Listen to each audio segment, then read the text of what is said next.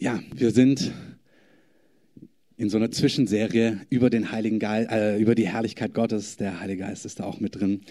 Und zwar geht es darum, dass wir gesprochen haben letzte Woche, wie wir Raum schaffen für die Herrlichkeit Gottes. Ähm, wir haben darüber gesprochen, dass die Herrlichkeit Gottes nicht von durch Programme oder durch neue Seele oder durch irgendwelche äußeren Dinge zustande kommt, sondern durch Menschen, durch Priester und Leviten, die die Herrlichkeit Gottes an einen Ort bringen. Und wenn ihr nicht da wart, ihr dürft euch das gerne online nochmal anhören. Das baut so aufeinander auf, es macht wirklich Sinn. Ähm, wir haben uns David angeschaut, der die Herrlichkeit Gottes, ähm, die Bundeslade, das Symbol dafür, die Herrlichkeit Gottes an nach Israel in die Mitte gebracht hat, ein Zelt dort aufgeschlagen hat. Und er hat es gemacht, indem er durch Opfer ähm, den Weg gebahnt hat. Wir haben ähm, gesprochen, was zieht die Herrlichkeit Gottes an? Und wir haben darüber gesprochen, dass Opfer den Weg bahnen. Und wir haben gesehen bei David, wie er alle sechs Schritte einen Stier und ein ähm, Mastkalb geschlachtet hat und haben dann darüber gesprochen, dass heutzutage müssen wir das so nicht mehr machen, sondern es ist wirklich, ähm, was David dann aufgreift, wo er sagt, die Schlachtopfer, die Opfer, die Gott gefallen, das, was Gottes Herz berührt, sind nicht Tieropfer, sondern sind zerbrochene, bedürftige Herzen. Das zieht den Herrn an. Amen. Amen. Wir müssen uns noch aneinander gewöhnen in dieser Distanz. Ähm, Amen funktioniert hier genauso. Und ich möchte einfach da weitergehen. Was zieht den Heiligen Geist an? Was, was, was was ist für ihn attraktiv? Wie schaffen wir, wie bahnen wir Raum? Nicht als Leistung, aber was sind die Dinge, die dem Weg bahnen, damit die Herrlichkeit Gottes kommen kann? Letzte Woche zerbrochene, bedürftige Herzen, die in ihrer Not, in ihren Engen zu Gott ausrufen und erleben, wie Gott kommt und wie Gott handelt und wie Gott wirkt.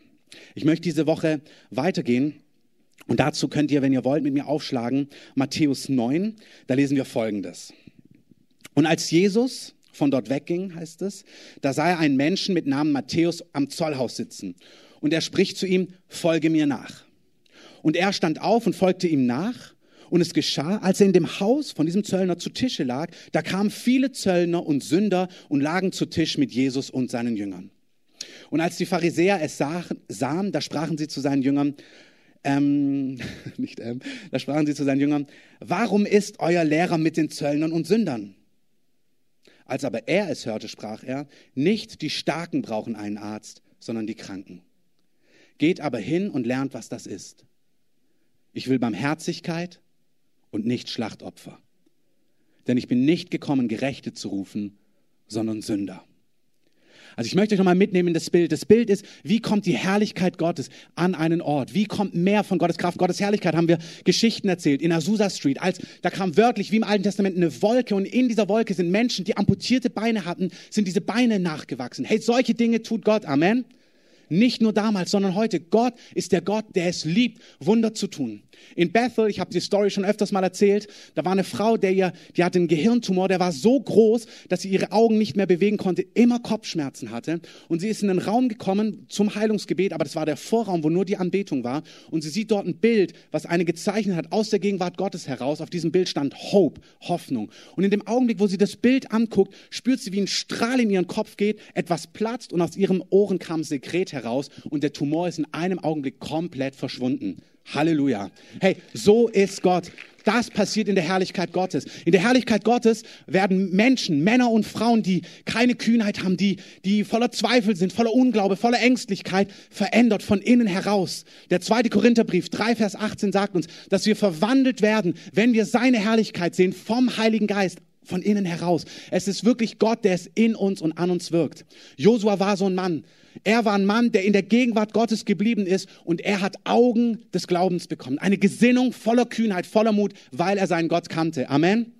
David ist genau das Gleiche. David war draußen auf den Feldern in seinem Alltag. Das ist wichtig. Das ist nicht für Vollzeitler. Das ist für dich, da wo du in deinem Alltag bist, wo du Gott in deinem Herzen singst, Gott in deinem Herzen spielst, Gott die Ehre gibst für die großen und die kleinen Dinge. Wir haben es gehört. Da wo du Gott Dank opferst, ihm, ihm die Ehre gibst, da bahnst du Wege. David hat es gemacht. Da wo er auf die Schafe aufgepasst hat und sie gehütet hat, da hat er Gott kennengelernt. Und als Goliath dann kam, haben alle Angst gehabt. Alle haben sich zurückgezogen. Alle sind geflohen. Aber David hatte Augen des Glaubens, weil er ein Mann der Herrlichkeit war, weil er ein Mann der Gegenwart Gottes war, weil er Gott kannte. Und das ist, was Gott macht. Er möchte Orte, wo die Gegenwart Gottes ist, wo die Herrlichkeit Gottes lagert. Und letzte Woche haben wir uns angehört, die Herrlichkeit wird getragen von Menschen, die Opfer bringen, konkret, indem sie ein zerbrochenes Herz haben, ein bedürftiges Herz. Diese Woche möchte ich über ein Opfer sprechen, was wir in Matthäus 9 lesen. Wie bringen wir, wie bahnen wir den Weg für die Herrlichkeit Gottes? Jesus sagt euch, geht hin und lernt, was das ist. Ich will Barmherzigkeit und nicht Schlachtopfer.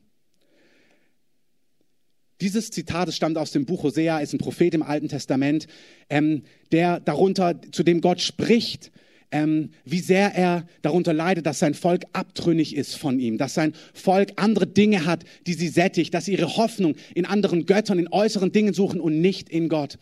Und er, sein Herz ist, ist wie das Herz eines geschmähten Liebhabers. Und in, diesem, in, in, in dieser Situation sehen wir, ähm, dass Menschen sich völlig von Gott abwenden, dass sie eine Art und Weise leben, die mit Gott nichts zu tun hat. Und auch was Moni vorhin gesagt hat, nicht in einer moralischen Art und Weise, sondern sie leben auf eine Art und Weise, sie setzen ihr Vertrauen auf Dinge, die sie niemals satt machen werden, die niemals erfüllend sein werden, die niemals Lösung bringen werden. Und Gottes Herz ist hier nicht ärgerlich und sagt, ich, ich, also es ist ärgerlich, es ist leidenschaftlich, aber nicht im Sinn von, hey, ich bin der Chef und ihr macht nicht, was ich sag, sondern er beschreibt sich wie ein geschmähter Liebhaber, der betrogen wird. Er sagt zu den Propheten auch, heirate eine untreue Frau als prophetisches Zeichen, wie ich mit einer untreuen Frau dem Volk Israel verheiratet bin. Und in diesem Kontext lesen wir dann dieses Zitat, dass Gott Barmherzigkeit und nicht Opfer sucht. Und Jesus greift dieses Zitat auf, völlig aus dem Kontext, als die Geistes, die, die religiösen Lehrer zur damaligen Zeit, die Pharisäer, sehen folgende Szene. Jesus ruft einen Zöllner. Ein Zöllner zur damaligen Zeit war für, die, für das jüdische Volk ein Verräter. Die, die Zöllner haben eine Lizenz bekommen von den Römern, Geld einzutreiben. Dann haben sie einen Teil abführen müssen und den restlichen Teil, den sie darüber eingenommen haben, den durften sie behalten. Und als guter Zöllner hast du, keine Ahnung, sagen wir 500 Euro pro Monat abdrücken müssen, hast natürlich geguckt, dass du mindestens 1,5, 2, 2, 5, 3 machst. Und das hast du auf Kosten deiner Mitbrüdern und Schwestern gemacht. Menschen aus dem gleichen Volk, die hast du, Anführungszeichen, abgezockt, um deinen Unterhalt zu verdienen. In Kooperation mit dem Feind, mit den Römern. Das heißt, du wolltest in jener Zeit nicht Zöllner sein. Kleiner Tipp. Du wurdest damals als Verräter gesehen. Diese Leute waren absolut geächtet. Genauso Sünder. Wir wissen nicht, was für Leute, aber Menschen waren das, die überhaupt nicht am Herzen Gottes dran waren, überhaupt nicht mit Gott gelebt haben, die fern war von Gott, die in Dingen gelebt haben, die dem Wesen Gottes total entsprechen. Äh, genau, gut aufgepasst. Widersprechen. Und hier ist mir ganz wichtig, hört es nicht mit moralischen Ohren. Manchmal haben wir dieses Gefühl, Gott schaut so an, ich gucke mir, ich suche mal fünf Dinge aus, dann wir, okay, das ist falsch und das ist falsch, das ist falsch und das ist falsch. Einfach so ganz willkürlich. Und haben das Gefühl, als ob Gott einfach Dinge verbietet und dann guckt er, wer sich dran hält und wer nicht. Und das sind dann die Bösen und das sind die Guten und das sind die Sünder und das sind die Gerechten. Hey, so ist es überhaupt nicht. Wenn Gott etwas Sünde nennt, wenn Gott etwas unvollkommen nennt, dann ist es deswegen, weil es dein Herz nicht satt macht, weil es dich nicht erfüllt, weil es nicht mit Liebe zu tun hat, weil es nicht das hält, was es verspricht. Das Wort bedeutet auch am Ziel vorbei. Es ist nichts, wofür du konzipiert worden bist und es wird niemals halten, was es verspricht. Amen. Amen. Und das Wesen von Gott an dieser Stelle ist, wenn er sagt, er hängt mit Sündern ab, dann sind es Menschen, wo Gott nicht draufschaut und sich denkt, ach, alles Versage, alles böse Menschen, sondern Jesus, und es heißt, Johannes sagt uns, wer Jesus sieht, sieht denjenigen, der ihn gesandt hat. Wer Jesus sieht, sieht den Abdruck, das Abbild des unsichtbaren Gottes. Dieser Gott wird Mensch und sitzt in einem Haus beim Abendessen. Sie liegen zu Tisch zur damaligen Zeit mit Verrätern, Guckt mal ganz kurz heute die Weihnachtspredigten, die Neujahrspredigten, die Osterpredigten. Es geht immer um diejenigen, die heute in unserer Gesellschaft, Banker, Investmentbanker, die durch verschiedene Sachen Geld zocken, Geld verspielen und so weiter und so fort. Das sind die Geächteten unserer Zeit. Ich habe hier kein Votum dafür oder dagegen, ist nicht mein Punkt. Mein Punkt ist, es gibt Menschen, die in einer Gesellschaft verachtet werden, wo man denkt, also ein geistlicher Mann wird mit diesen Leuten nichts zu tun haben. Unsere Ratsvorsitzenden von der evangelischen Kirche, Päpste, Kardinäle, Bischöfe, sie haben dazu immer etwas zu sagen und man würde sich niemals vorstellen, dass ähm, diese Menschen eng zusammensitzen am Tisch und Gemeinschaft haben mit den Leuten, die sie in ihren Predigten brandmarken, in Anführungszeichen. Wie gesagt, ich habe hier kein Votum dafür oder dagegen. Ich will beschreiben, dass diese Menschen damals geächtet waren, so wie heute Menschen geächtet waren. Und da sieht man plötzlich nun Gott, der Mensch geworden ist. Und hier sieht man die religiösen Lehrer, die Gesetzeslehrer, die den Anspruch haben, Gott zu kennen und Gott zu verstehen, die sagen, wir warten auf den Messias, wir warten auf denjenigen, der echte Gerechtigkeit bringen wird, der echten Frieden bringen wird, der echte Freiheit bringen wird, der echte Reinheit und Heiligkeit bringen wird. Und man munkelt, dass dieser Jesus, dieser Mann, diese Person sein könnte. Und jetzt sitzt dieser Messias, der Gerechtigkeit, Wahrhaftigkeit, Reinheit bringen soll, am Tisch, er liegt zu Tisch mit Verrätern, mit Zockern, und mit Menschen, die in einer Art und Weise leben, die Gott völlig widerspricht. Und sie fragen sich, wieso macht er das? Wie kannst du von Gott gesandt sein? Du hängst mit Leuten ab, du teilst dein Leben mit Menschen, die so fern von Gott sind, die mit Gott gar nichts zu tun haben. Und es ist so in unserer Natur, dass wir versuchen, so Distanz zu schaffen zu dem, was wir als nicht gut empfinden, was wir als nicht richtig empfinden. Und Jesus macht komplettes Gegenteil. Und er stellt folgende Frage, wie er es so oft macht. Als er es hörte, sprach er, nicht die Starken brauchen einen Arzt, sondern die Kranken. Ein ganz einfaches Statement. Er sagt, hey, diejenigen, die in Not sind, diejenigen, denen es nicht gut gehen, diejenigen, die sich verlaufen haben, die auf Wege unterwegs sind, die sie niemals erfüllen werden, diejenigen, die in ihrem Alltag in Not sind, diese Menschen brauchen Hilfe. Du kannst es dir ganz praktisch vorstellen. Derjenige, der am Abtrinken ist im Schwimmbad, der braucht den Rettungsschwimmer. Derjenige, der sich irgendwo in der Wildnis völlig verlaufen hat, braucht eine Suchtruppe, die ihn aufwendig macht. Und das, was Jesus sagt, er sagt, hey, diejenigen, die so fern sind von mir, die in einer Art und Weise leben, die gar nichts mit dem Leben zu tun hat, was ich für sie gedacht habe, diese Menschen brauchen einen Retter. Und dann sagt er, geht hin und lernt, was das ist. Ich will Barmherzigkeit und nicht Schlachtopfer. Er sagt und was ich suche, ist mein Herzschlag in euch. Wenn ich diese Menschen sehe, dann ist mein Herz voller Barmherzigkeit für sie. Egal wie schräg sie leben, egal wie falsch es ist, egal wie gottlos es ist, mein Herz ist voller Erbarmen für Menschen. Nicht die Starken brauchen einen Arzt, sondern die Kranken. Und es ist so leicht, dass wir das auf eine Art und Weise hören, dass wir denken, ja, Flüchtlinge und wirklich Flüchtlinge, ja. Und, und hört das richtig, das ist nicht so eine Moralpredigt. Jetzt seid mal barmherzig, ihr werdet es gleich sehen. Es geht nicht darum, und jetzt lass uns mal anstrengend und mitfühlend sein. Das kannst du gar nicht. Aber Gott möchte unser Herz bewegen mit Liebe für Menschen in Not. Amen. Auf ganz großer Bandbreite. Und jeder ist auch unterschiedlich gerufen und berufen. Ich merke, es fängt an, mich tief zu bewegen, dass du Woche für Woche hörst von Booten, die von Afrika rüberfahren und irgendwo vor unseren Grenzen Europas absaufen. Zu Hunderten. Hey, das lässt das Herz Gottes nicht kalt im Sinne von selber schuld, würden sie halt in Afrika bleiben. Das Herz Gottes ist bewegt, voller Barmherzigkeit für diese Menschen. Miri hat die Woche rumgeschrieben und fängt an mit einer kleinen Truppe jetzt, hier Flüchtlinge zu besuchen. Menschen, die in einem fremden Land sind, die niemanden kennen. Bei uns in Heiligensee haben deutsche Eltern ihre Kinder vom Spielplatz weggenommen, weil da zu viele Migranten, also Flüchtlingskinder waren. Gott sucht barmherzige Herzen und nicht Schlachtopfer. Wenn du merkst, dass du so tickst, fühl dich bitte überhaupt nicht verdammt, sondern hör nur das Wort Gottes und check's mal mit deinem Herz. Ist dein Herz barmherzig? Fühl dich nicht verdammt, wenn es nicht barmherzig ist. Auf gar keinen Fall. Und versuch's auch gar nicht selber zu produzieren. Das kriegst du sowieso nicht hin. Aber hör es. Wo ist die Not heutzutage?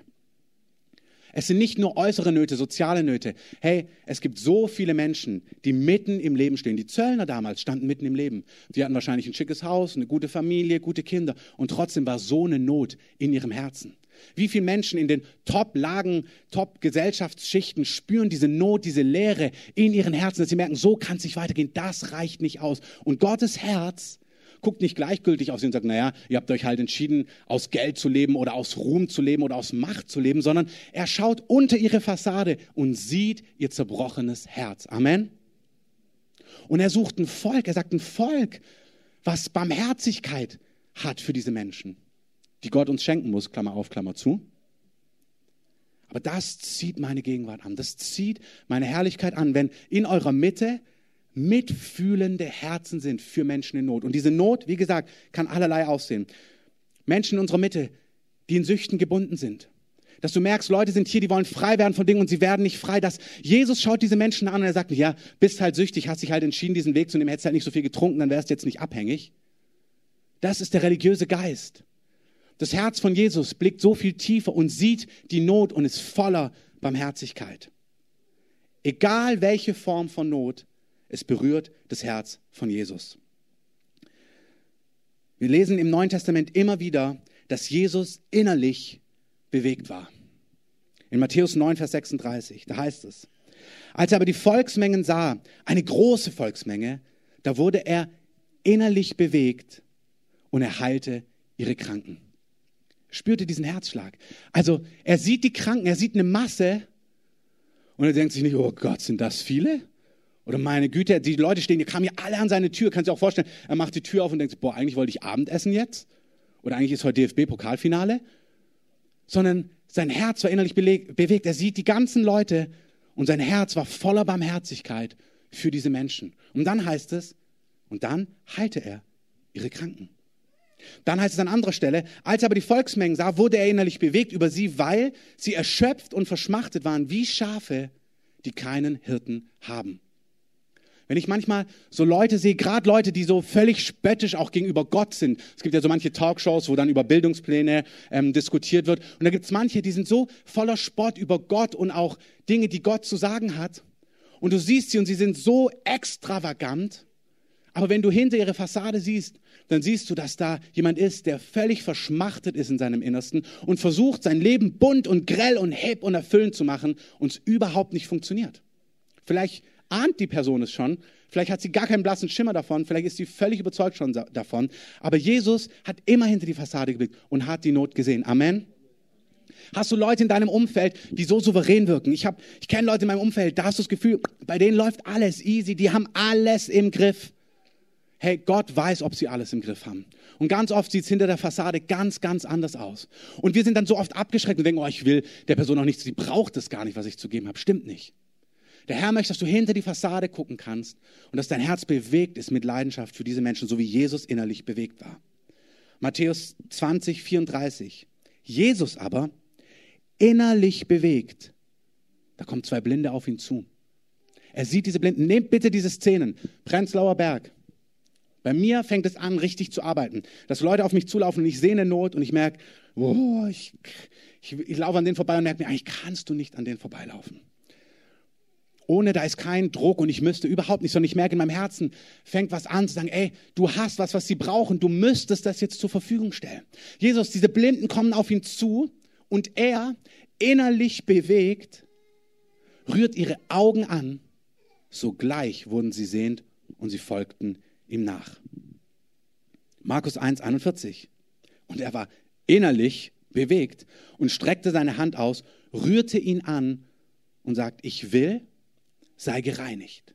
Die Stelle ist folgende, ein Mann kommt auf ihn voller Aussatz, voller Ausschlag und sagt, Herr, wenn du willst, kannst du mich reinigen. Jesus, Gott allmächtig, wenn du willst, kannst du mich berühren. Und Jesus sagt nicht, naja, okay, ähm, habe ich heute schon 500 Mal gebetet, aber meinetwegen, dann komm hier, nimm auch noch. Sondern Jesus sagt, innerlich bewegt, ich will, sei gereinigt. Und im selben Augenblick wird die Person gesund. Was mich daran bewegt ist, dass wir dieses innerliche Bewegtsein nicht selber produzieren können. Jesus war innerlich bewegt, hör zu, und er war fähig, innerlich bewegt zu sein, weil er wusste, dass Gott sich um ihn dreht. Jesus wusste, dass der allmächtige Vater im Himmel, der unsichtbare Gott, seine Augen wirklich auf ihn gerichtet hat. Wenn Jesus Finanznot hatte, wenn er die Steuer bezahlen musste, hat ein Blick zum Himmel gereicht und er wusste, was Gott zu sagen hat, wo, wie der Not abgeholfen wird. In dem Fall, schick Petrus fischen, hol das Geld aus dem Maul des Fisches, bezahl deine Steuer. In einer anderen Situation hat er neue Gewänder gebraucht. Er hatte eine Entourage von wohlhabenden Personen, die hineingesät haben in den Dienst, in finanziellen Sachen. Jesus wusste, wie seinen Nöten begegnet werden. Materiellen Nöten, innerlichen Nöten. Er wusste genau, wenn er leer war, wenn er herausgefordert war, wenn er nicht wusste, wie es weitergeht, wenn sein Herz überfordert war emotional, wo der Ort ist, wo Gott ihn gesättigt und begegnet ist. Amen. Wir lesen immer wieder, und Jesus des Nachts ging er allein auf den Berg und da ist er dem Vater begegnet. Und da hat er erlebt, dass Gott sagt, ey, ich kümmere mich um dich. Ich sorge mich um dich. Ich bin für dich da. Der Petrusbrief sagt uns Folgendes. Herrlich. Da heißt es, demütigt euch nun unter die mächtige Hand Gottes. Und wenn man das hört, schon demütigen, das hat man manchmal das Gefühl, je nach Hintergrund, dass man denkt, man muss sagen, Gott, ich bin so schlecht und ich bin der Allerletzte und du der Allergrößte und erbarme dich meiner. Was an dieser Stelle, was wir, wenn du es aufmerksam liest, da heißt es, demütigt euch unter die mächtige Hand Gottes, indem ihr all eure Sorgen auf ihn werft. Also du demütigst dich unter Gottes Hand, indem du mit allem, was dein Herz bewegt, in deiner Familie, in deiner Ehe, in deiner Arbeitssituation, in deinen äußeren Umständen, in deiner Joblosigkeit. Hey, hier ist jemand, heute Morgen bei der Vorbereitung hat mir das der Heilige Geist gezeigt, hier ist jemand und du bist in Not wegen einer Jobsituation, weil du Arbeit brauchst oder Veränderung brauchst. Und Gott spricht dir zu, ich weiß darum und es bekümmert mein Herz. Ich fühle mit dir. Ich bin nicht gleichgültig gegenüber dir. Du sollst wissen, dass es ein Anliegen Gottes ist, dir gute Arbeit zu geben und dir Arbeit zu geben. Amen. Gott sieht deine Situation, Gott sieht deine Not. Auch da, wo du Verantwortung, finanzielle Verantwortungen eingegangen bist und jetzt quasi in die Bredouille kommst, wenn sich nichts verändert. Das kann die gleiche oder eine andere Person sein. Der Herr weiß um deine ähm, Dinge, die du entschieden hast und Gott wird dich nicht in die Bredouille und in die Not kommen lassen. Gott wird dir helfen. Amen. Das ist, was Jesus wusste. Jesus wusste, dass der unsichtbare Vater sich um ihn kümmert. Er wusste, Gott kümmert sich um mich, deswegen kann ich mich um andere drehen. Und es ist nicht nur ein Wissen, sondern es geht darum, dass du weißt, emotional weißt, dass Gott sich um dich dreht und dass Gott sich um dich kümmert. Ich möchte dich das fragen, wenn du in Not bist, wenn du emotional herausgefordert bist, findest du diesen Ort, wo du merkst, dass Gott sagt, hey, ich sehe es. Ich kümmere mich. Ich bin da. Und ich möchte dir raten, dass du diesen Ort suchst dass du, bevor du ins Rödeln, ins Machen, ins Selberklären kommst, dass du an den Ort gehst, der Stille oder wie er auch immer bei dir aussieht, und dass du die Dinge Gott vorlegst, dass du dich vor Gott demütigst, indem du ihm deine Nöte, deine Sorgen auspreist. Wirklich, bitte, ich möchte, dass ihr das hört, egal welche Not in allen Bereichen. Es gibt nichts, es gibt kein Thema, was für den Herrn herausfordernd ist. Wenn du in deiner Ehe merkst, dass ihr Probleme habt, in eurer Sexualität zum Beispiel, das sind keine Themen, wo Gott sich denkt, huch, das kann ich mir nicht anhören. Also, das fordert mich zu sehr heraus. Hey, er hat es erfunden. Er hat es konzipiert. Er hat es gemacht. Es soll funktionieren und es soll gut sein und es soll erfüllend sein. Egal, was dich bewegt, egal wie du das Thema das Gefühl hast, oh, das ist viel zu unrein, damit kannst du nicht zu Gott kommen, wenn ich da drin festhänge. Nein, Gott lädt dich ein, komm zu ihm mit allem, was dein Herz bewegt. Es gibt keine Scham, es gibt nichts, was zu groß ist, es gibt nichts, was zu schmutzig in Anführungszeichen ist. Lege Gott dein Herz hin und lass dich, du sollst spüren, wie sehr er um dich bewegt ist. Wirklich eine gute Übung und das möchte ich euch wirklich, diejenigen unter euch, denen das schwerfällt. Es kommt eine Season, wo die Herrlichkeit Gottes Dinge zügiger, tiefgreifender machen wird. Fantastisch. Aber warte nicht bis zu diesem Tag sondern sei eine Person, die diese Worte Gottes nimmt und darüber anfängt zu meditieren. Stell dir das vor. Zwei Blinde kommen zu Jesus. Das ist die Not. Herr, wir können nicht sehen. Und stell dir vor, wie Jesus, wie er dasteht, wie er sagt und innerlich bewegt, rührt er ihre Augen an. Und sogleich wurden sie sehend. Mach das mal. Das ist Zeit mit Gott. Mach das mal einige Minuten morgens. Setz dich hin und stell dir das vor. Stell dir dann vor, wie du mit deiner Not kommst. Herr, Stell dir vor, wie du sagst, Herr, ich weiß nicht, wo ich Arbeit finden soll. Ich weiß nicht, wie all das funktionieren soll. Und dann stell dir das Herz Gottes vor, wie er mitfühlt mit dir und lass es in dein Inneres hineinsacken. Das Wort Gottes, wenn wir darüber meditieren, hat Kraft, Felsen zu zerschmettern. Da, wo dein Herz dumpf und hart ist, wo du das Gefühl hast, ich, ich kann es gar nicht catchen, gar nicht greifen, ich höre das, aber es sind nur Worte. Mein Herz spürt es nicht. Du sollst es spüren. Amen. Ich habe das bei mir erlebt, wo ich über Gottes Liebe meditiert habe. Umso mehr und nicht die Leistung, umso mehr, nicht, das ist so deutsch gedacht, umso mehr du das tust. Es geht nicht um, äh, um, um sich das zu verdienen, sondern es geht darum, sich das aus, wirklich das auszuhalten, wie Wasser, steter Tropfen hüllt den Stein. Da, wo du Gottes Wort nimmst, das Wasserbad, immer wieder Gottes Wort nimmst, da wirkt es etwas in deinem Innersten und du wirst spüren, ja, Gott dreht sich wirklich um mich. Und du wirst da sicher und du wirst da stark und es wird von innen heraus Stärke in dir produzieren. Und dann passiert Folgendes. Wenn du weißt, dass Gott sich um dich dreht, dass er sich um dich kümmert, wenn du erlebst, dass Gott sich, dass er innerlich bewegt ist um deinetwillen, dann wirst du bewegt werden und dann wirst du Kapazität haben um der anderen willen. Erstens, weil du den Kopf frei hast oder das Herz frei hast. Und zweitens, weil du plötzlich spürst, dieser Gott, der so zu dir ist, das ist wie, das läuft plötzlich durch. Du siehst dann den Nächsten in Not und merkst, warte mal, dieser Gott, der so für mich fühlt, das ist ein Automatismus, dass du merken wirst, dein Herz wird hinschwimmen zu der anderen Person. Du wirst bewegt sein für diese Not der anderen Person. Johannes, ihr kennt diesen Spruch, wir lieben. Sehr gut. Wollte gerade sagen, darfst du eine Schokolade abholen, wenn du das so top gesagt hast. Wir lieben, weil Gott uns zuerst liebt. Nichts in der Theorie. Da, wo du Gottes Liebe erlebst, Gottes Fürsorge, Gottes sich um dich drehen, da wird dein Herz bewegt für andere Menschen. Wir sollen innerlich bewegt sein für andere Menschen. Mein letzter Punkt ist, dass es nicht bei einem Gefühl bleibt bei Jesus. Das finde ich das Fantastischste. Dass Jesus nicht sagt, Mann, das tut mir so schrecklich leid, dass du so blind bist. Und das ist ja auch nett. Und ich küsse dich und ich führe dich an der Hand und ich koche dir was und ich hole dich ab. Das wäre eine Lösung und das ist gut. Wir waren bei, bei einem Dienst, da haben die Leute Rollstühle für ähm, eben gehbehinderte Menschen gemacht. Und ich, damals war ich echt herausgefordert, weil ich mir dachte, wieso macht ihr Rollstühle? heilt sie doch. Also das war wirklich mein Gedanke. Ich bin damit innerlich gar nicht klargekommen. Ähm, habe mir gedacht, wie ungeistlich sind die? Wenn ich hier mal in Verantwortung wäre. Nein, nichts dergleichen. Aber es hat mich doch bewegt und es ist wirklich beides. Mildtätige Aufgaben sind kostbar und wir brauchen Mildtätige. Jesus hat schon gesagt, ihr werdet immer die Armen unter euch haben. Es ist so, wir brauchen Herzen, die willig sind, unser Herz hinzugeben, auch in dieser Art und Weise. Und doch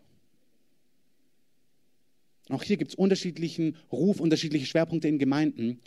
Ich schließe diesen Teil für uns nicht aus, aber es gibt ein anderes Pfund, wozu Gott uns auffordert. Und wir sehen in Jesu Leben nicht eine einzige Situation, wo er von innerlichem Mitgefühl bewegt, die Situation lässt, wie sie ist und einfach nur auf die Schultern klopft und sagt, ich fühle mit dir. Sondern aus seinem innerlichen Bewegtsein ist immer Kraft geflossen und das Reich der Himmel hat sich manifestiert im Leben jener Person. Amen. Ich möchte das wirklich sagen, wenn du innerlich bewegt bist und Kraft noch nicht fließt, fantastisch, dass du innerlich bewegt bist. Ist bei mir in vielen Fällen genauso. Lass uns innerlich bewegt sein, lass uns lieben. Herr, wir werden nie gefragt. Und die, Frage, die uns gestellt, das, auf was es ankommt, wird sein, hast du gelernt zu lieben? Darauf kommt es an. Wunderbar. Wir sollen lieben lernen, wir sollen mitfühlen sein, wir sollen barmherzig sein. Warum? Weil er uns zuerst liebt. Und doch lesen wir im Neuen Testament, dass Gottes Wort nicht in, in Worten allein besteht, sondern in Kraft und dass Gott seine Ressourcen nutzt. Ich habe mir das so vorgestellt, stell dir mal vor, ähm, nehmen wir den Rettungsschwimmer. Da draußen ertrinkt jemand.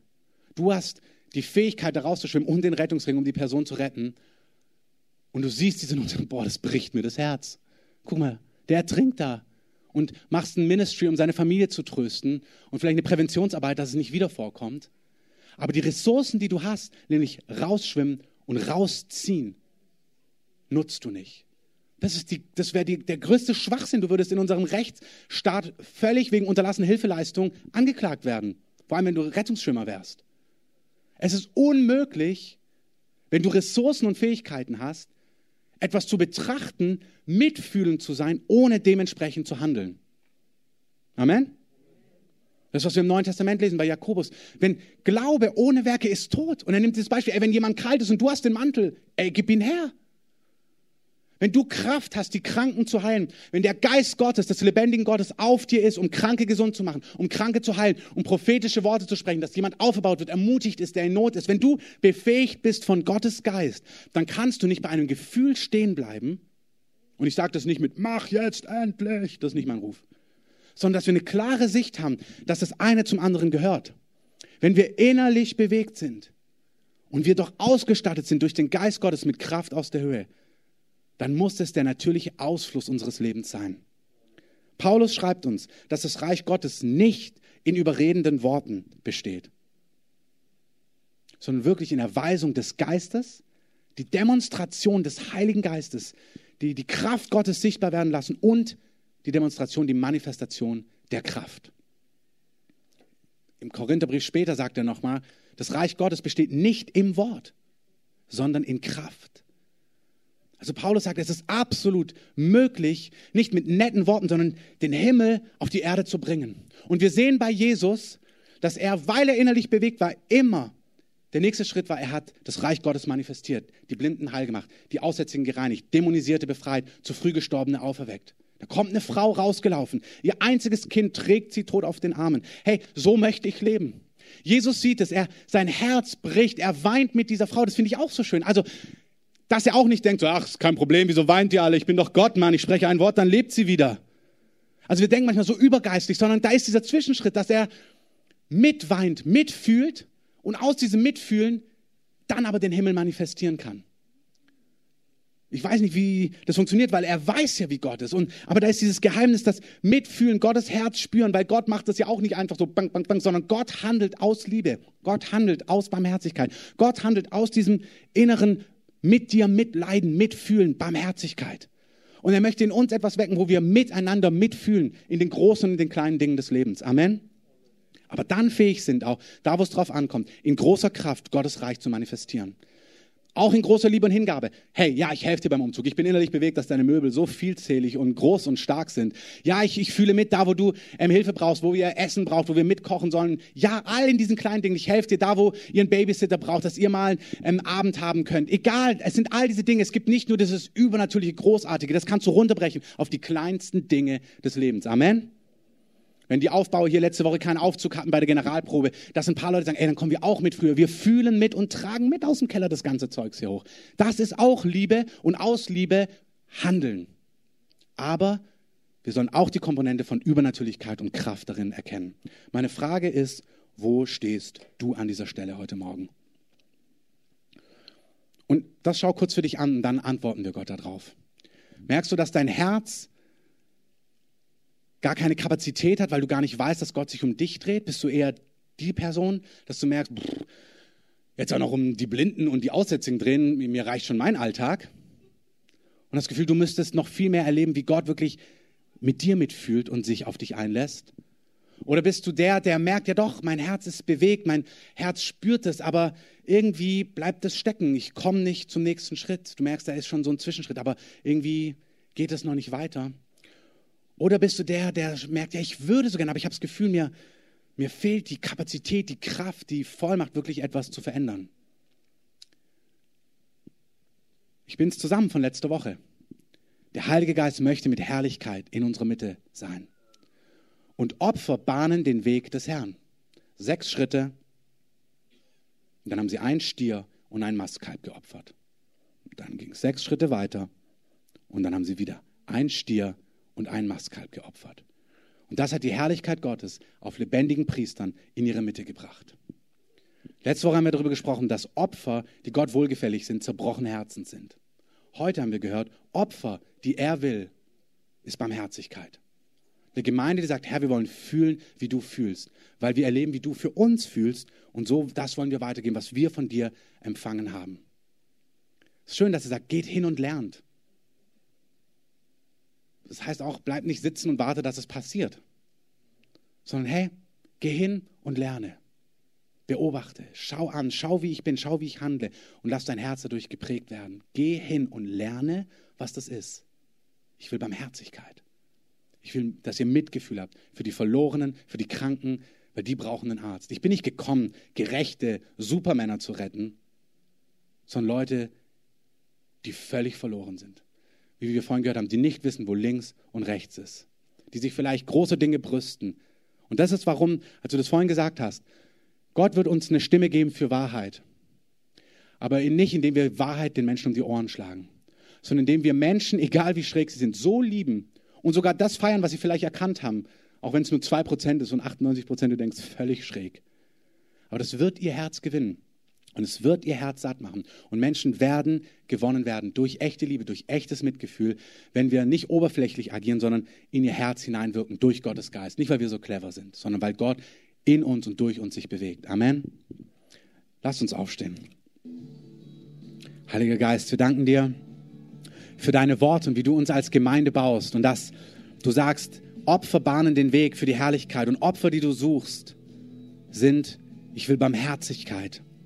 Und dieser Gott, der uns ruft, barmherzig zu sein, ist der Gott, der als allererstes barmherzig zu uns ist. Barmherzig zu uns war und jeden Tag neu voller Barmherzigkeit, voller Güte für uns ist.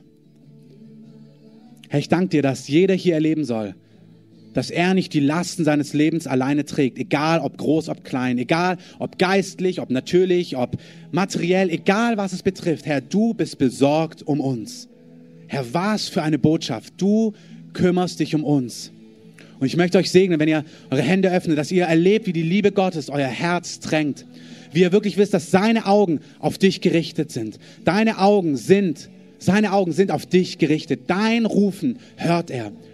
Ich möchte das zusprechen. Da, wo du Gott Dinge hingelegt hast, wo du zu Gott gerufen hast, vielleicht hast du nichts direkt erlebt, nichts direkt gespürt. Du sollst wissen, Gott hat dich gehört. Gott hört dich und Gott wird handeln. Und ich segne dich, dass da, wo dein Herz um diese Dinge nicht weiß, dass die Liebe Gottes hereinbricht und dass jeder Felsen, jedes Bollwerk, was dem entgegensteht, wirklich abgetragen wird. Du sollst eine Person sein, die durchdrungen ist von der Leidenschaft und von der Liebe des Heiligen Geistes, von der Liebe des Vaters, von der Liebe, die Jesus für dich hat.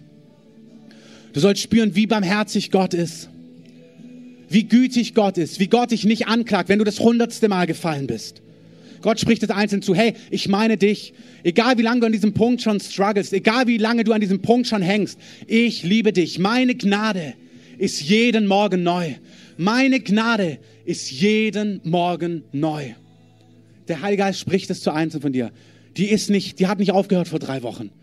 Du bist nicht kurz vor knapp, ey, wenn du es noch einmal leistest, dann ist vorbei. Seine Gnade ist jeden Morgen neu. Seine Barmherzigkeit sein Mitgefühl ist jeden Tag neu für dich. Und ich sage, dieser, dieser Macht, die dich gefangen hält, in diesem subtilen Gefühl, was dich lähmt, dieser Schleier, der soll verschwinden im Namen von Jesus. Du sollst erleben, wie die Liebe Gottes hereinbricht in dein Herz und wie du weißt, nicht im Kopf, sondern in deinem Innersten. Gottes Güte, Gottes Liebe ist heute Morgen für mich da. Gott ist voller Leidenschaft, voller Barmherzigkeit für mich. Danke, Heiliger Geist. Herr, ich danke dir, dass wir als Geliebte lieben und dass wir als Geliebte mitfühlen und dass wir als Umsorgte uns um andere sorgen können und dass wir als Getragene andere tragen können.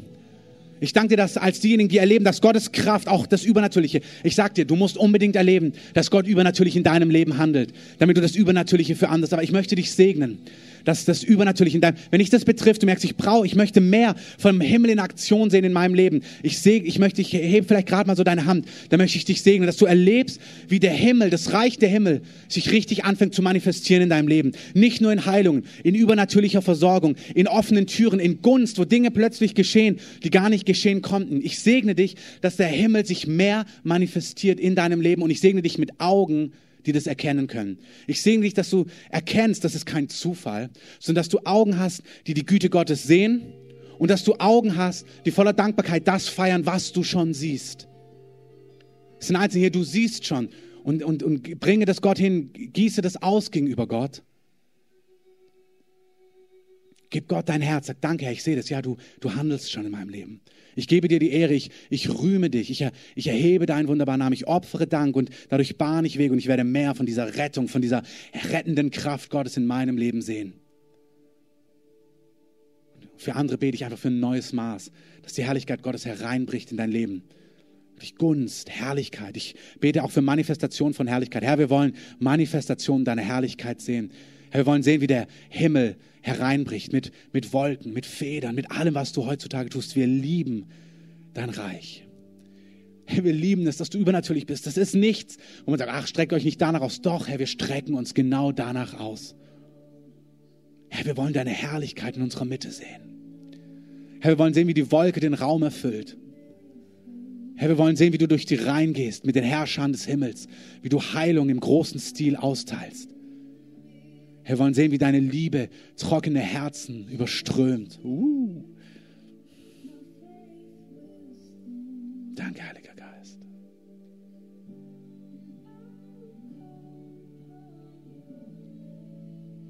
Der Heilige Geist geht einfach und berührt Herzen und gibt dir neue Hoffnung, neue Erwartung. Seine Augen sind auf dich gerichtet. Der Herr ist da wirklich, er spricht in dein Herz hinein. Ich meine dich, ich suche dich. Mein Augenmerk ist auf dich gerichtet.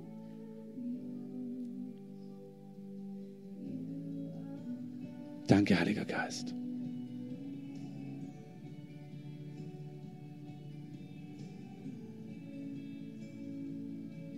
Danke, Heiliger Geist.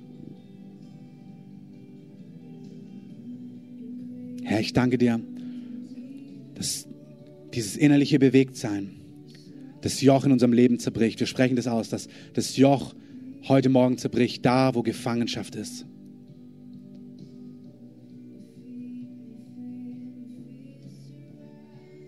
Ich möchte das schon sagen, wir machen gleich einen, einen Aufruf. Wenn du merkst, da ist ein Joch in deinem Leben und du möchtest, dass dieses Joch zerbrochen ist, du kannst gerne schon hier vorne von dir aus gesehen rechts dich hinstellen. Du merkst, du brauchst die Barmherzigkeit Gottes, die das Joch zerbricht. Komm gerne hier nach vorne auf der rechten Seite.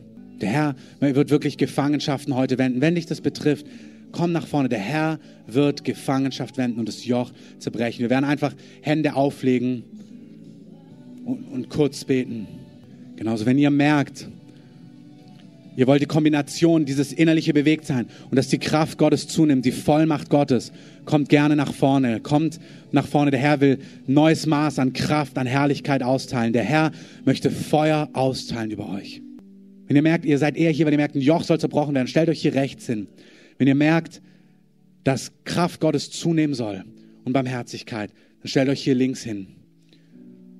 Und wenn du dich nicht entscheiden kannst, stell dich in die Mitte. Wenn nicht, dass alle in der Mitte stehen. Mach das, was der Heilige Geist dir zeigt. Ihr Beter, ihr könnt gerne schon mit nach vorne kommen, füllt gerne den Raum. Wir gehen durch die Reihen und legen Hände einfach auf.